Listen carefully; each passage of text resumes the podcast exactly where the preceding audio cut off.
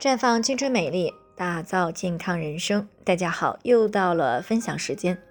今天的分享呢是腊月二十七，宰鸡赶大集。那今天呢是腊月二十七了，在这一天呢，农村地区的很多人家呢都要宰杀自家的家禽，还要赶集采购。那与平日里呢以购缺卖鱼为主要目的的赶集相比呢，腊月二十七的赶集啊，主要是买卖年节。比如说鞭炮、春联、香烛、烧纸、牛羊肉，还有赠送小孩子的各种礼品，以及女孩子的各种头花饰物等等。因此呢，这一天呀，各地的集市呢都是十分的红火热闹。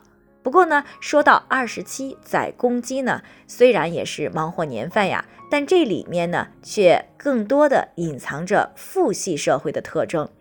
那为什么一定是公鸡呢？因为呢，在以男子为主导的父系社会，那人们的潜意识里呢，已经认同了男子为大的观点，那认为雄的就是第一，就是好的。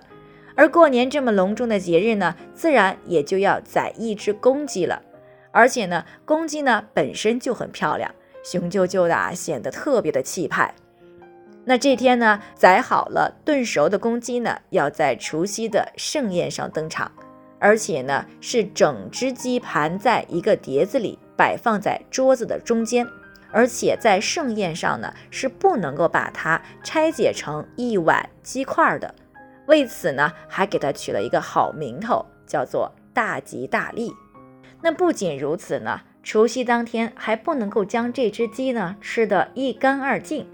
摆上桌以后呢，大家只能象征性的吃上几口。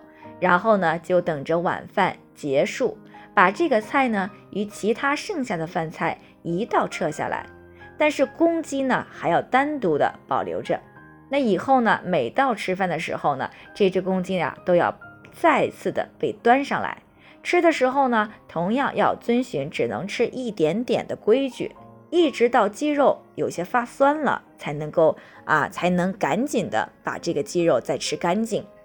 那之所以会这样呢，是因为完整的公鸡代表了大吉大利，因此呢，每天呢都要在餐桌上摆一摆，这也就表达了人们祈求吉祥的心愿。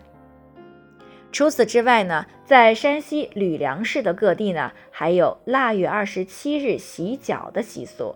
那在这一天晚上呀，啊，婆姨都用开水洗脚。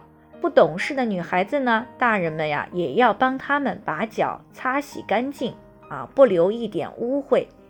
因此呢，中国民间就传有“腊月二十七，婆姨都洗脚，一个不洗脚，流脓害水七个月”的俗语。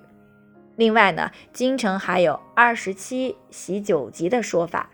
那传说呢，在这天沐浴呀，可以除去一年的晦气，洗去一年的疾病。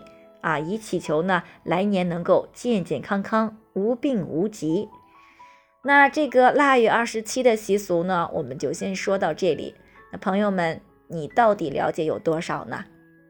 最后呢，还是要提醒大家，在这个春节假期期间呢，如果你有什么健康问题想要咨询的，可以关注微信公众号“普康好女人”，普黄浦江的普。康健康的康，添加关注以后回复“健康自测”，或者呢直接拨打四零零零六零六五六八咨询热线，那么你就可以对自己的身体呢有一个综合性的评判了。